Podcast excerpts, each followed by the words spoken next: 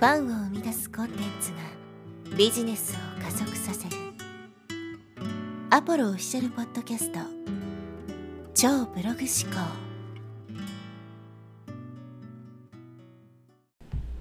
はい、えー、こんにちはアポロです、えー、今日のテーマはですねお金持ちになりたければお客さんをまるまるさせようという話をしていきたいと思います、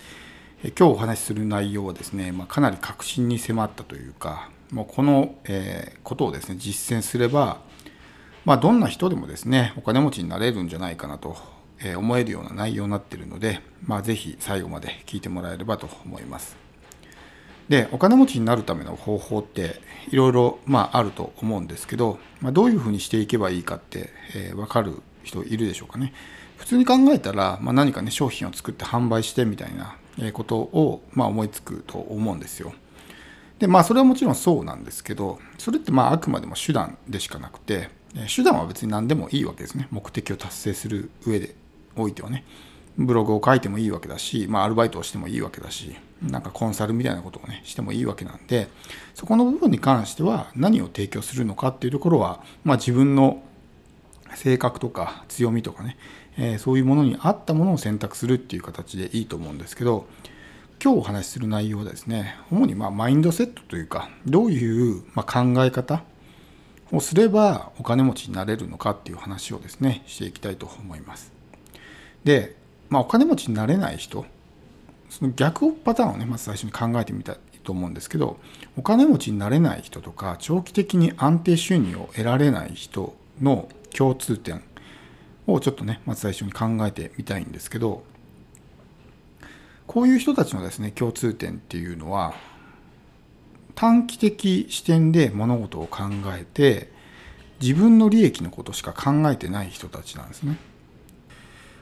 まあのビジネス駆け出しの頃ですねによくやってしまいがちなんですけど、えー、最初ですねやっぱりお金がない頃っていうのはやっぱお金が欲しいですから稼ごう稼ごうとね、えー、ばっかりしてしまうんですけどこれをやればやるほどより一層稼げなくなるっていうお話は、まあ、以前ですね別のエピソードでもしたことがあると思うんですけど本当にですねこれをやってしまうとまあ稼げなくなるんですね。こうビジネスをやっているんだからお金を稼ごうとするのは当たり前なんじゃないのっていうふうにね、まあ、考える人も中にはいるかもしれないんですけどまあお金を稼ぐっていうこと自体は間違ってないんですがマインド方向性が間違ってるわけですね。お金を稼ごうとするっていうのはそのベクトルが自分にしか向いてないってことですよ。自分の利益のことしか考えてないってことだからそれをすると何が起こるかっていうとやっぱりその例えばこうご利用しして商品を売りつけたりとかね稼ぎたいからとにかく、ね、商品を作りまくるみたいな。作りまくるっていうのは要するに数を出すことしか考えてないから1個あたりのクオリティが下がるみたいな。要するに質の低いものを作ってしまうとかってそういうふうになってしまうわけですよね。それによって自分自身の評判が落ちて、え長期的にね稼げなくなっていく信用を失っていくっていうふうになるんでより一層稼げなくなるっていう話なんですけどまあ、これがまあ稼げない人とか長期的に安定収入を得られない人の特徴ですね。目先のお金ばかりを追い求めて、まあ、要するに信用を失っていくわけですよね。こういうことになってしまうわけです。で今回のですねエピソードのタイトルが、えー、お金持ちになりたければお客さんをまるさせよ」というですねタイトルなんですけどこのまるに入る言葉これはですね成功なんですよね。お金持ちになりたければお客さんを成功させようっていうことなんですよ。そのまず最初に自分が稼ごうとするのではなくてまず最初にお客さんを稼がせるってことです。これをするとかなりの高確率で、まあ、お金持ちになることができますよっていう話なんですよね。お客さんの立場からしてみても例えばあなたの商品を買うことによって収入が劇的にアップしたってなったらあなたに対してですね、まあ、強力なこう信頼を持つようになると思うんですよね。それこそファンとか信者とかね、まあ、そういうような状態になると思うんですよ。でビジネスの世界においては偏方性の法則っていうものがあるっていうふうにねよく言われますけど何かをしてもらったらねお返しをせずにはいられないっていうのがこの偏方性の法則なんですけどこのお客さんを成功させようっていうですねことをするとこの偏方性の法則がより強固になるんですね。例えばあなたに対しあなたのですね人生の恩人とかがいたとしてその人のおかげであなたの人生がすごく良くなったとしたらもう何かその人のためにしてあげたいって思うと思うんですよね。もう何かをせずにはいられないみたいなしなかったらすごく罪悪感を感じるとかってそういうような状態になると思うんですよだからとにかくそういうような形でお客さんの、えー、まず最初に成功させるようなことをすればですねあとは自然とお客さんの方からお返しをしてくれたりするわけですよね。でもうそれこそ何て言うんですか意識しなくても勝手にファンになっていくというかいうような状態ができるわけですよね。コンサルタントの人たちの中にはですねマスターマインドっていう、まあ、講座みたいな、えー、ものを売ってる人がいるんですけどそういうものも例えば、ね、講座1回あたり300万とかっていうね、まあ、超高額な参加費だったりするんですけどそれでもたくさんね参加する人がいっぱいいるっていうのはそういう状態ができてるわけですよ。自分のお客さんを稼がすことができたからお客さんはですねその人に対してもう300万とかでも全然払ってくれるんですね。だってその人のおかげで例えば収入が10倍とかに増えたんだったら300万なんかむしろ安いもんじゃないですか。別にそのマスターマインドから何か知識をね得たいとかっていうのもあるのかもしれないけどももうその人の恩返しをしたいとかそういうような気持ちで参加している人ってもいっぱいいるわけですよね。だからとにかくまず最初に、えー、自分よりもお客さんを成功させるってことを考えるってことがすごく大事になってきます。これはまあお金稼ぎっていうその部門っていうかねジャンルだけじゃなくて他の部分に関してもそうなんですよね。例えばあなたが塾講師だった場合自分のね生徒を大学に合格させる志望校に合格させるっていうのがまあそのお客さんを成功させるっていうことですね。まあその塾っていうところはちょっと特殊なんでリピーターとかって基本的にないんであれですけど、まあ、例えばそういうような形で何かその人に対してこう人生をね劇的に変えるような価値を提供できたらね、あなたのおかげで私は大学に合格しましたって、まあ、恩を感じてくれると思うんですよ。そうするとその人に対して何かお礼をしたいなとかっていう気持ちになるでしょうし、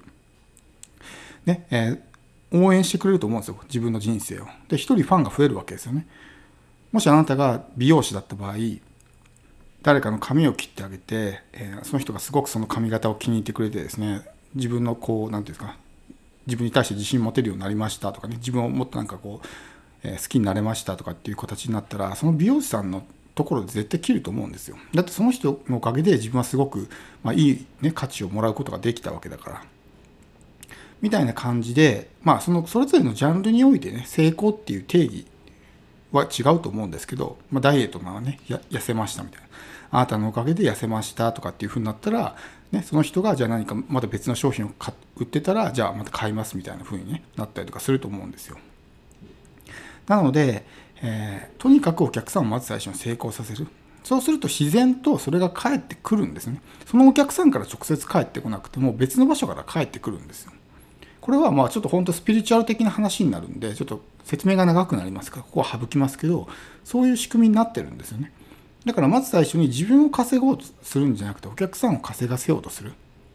お客さんの人生を応援して他人の成功を喜ぶってことですね。そういう姿勢を持つことがすごく大事です。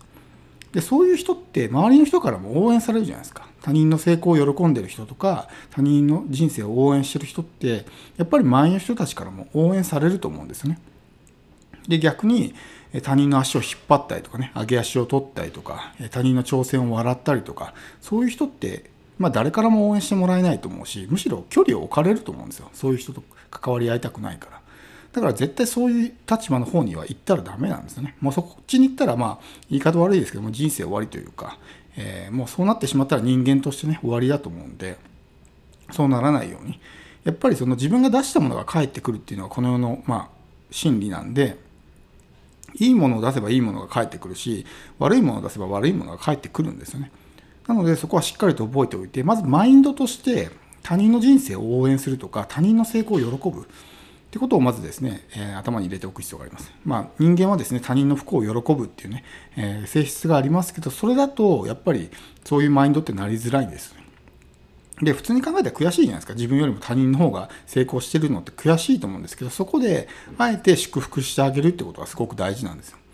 でそうすると自然と自分もですね祝福してもらえるようになるし応援してもらえるようになるしまずは自分がですねそういう何かを教える立場だったりとか商品を売る立場なのであればまずお客さんを最初に成功させるってことです。そうすると自然と評判も上がってきて新しいお客さんが来たりとかねするしその人もまたリピートして買ってくれたりとか別のお客さん連れてきてくれたりとかねするようになるんで、えー、まず最初にお客さんを成功させる。自分の業界において、えー、サービスとかね商品ってそれぞれ違うと思いますけどお客さんに成功体験を積ませてあげるってことを意識してやってみてください。まず最初に自分が成功しようとかね自分が稼ごうとかっていうふうにすると大体間違った方向に進んでしまうようになるんでこれは本当にねすごくまあ言葉で聞くのは簡単ですけど実際にやってみるとなかなかできないというかやっぱりみんな稼ぎたいから自分のことばっかり考えてね自分の利益を最優先してしまいがちなんですけど長期的に見るとそういうのっていうのはどんどんどんどんマイナスな方向に進んでいってしまうのでまずはお客さんを成功させるっていうですね意識を持ってやってほしいと思います。そうすると自然といいコンテンツも作れるようになるんですよね。なので、えー、ぜひ試してみてほしいと思います、え今日は以上になります。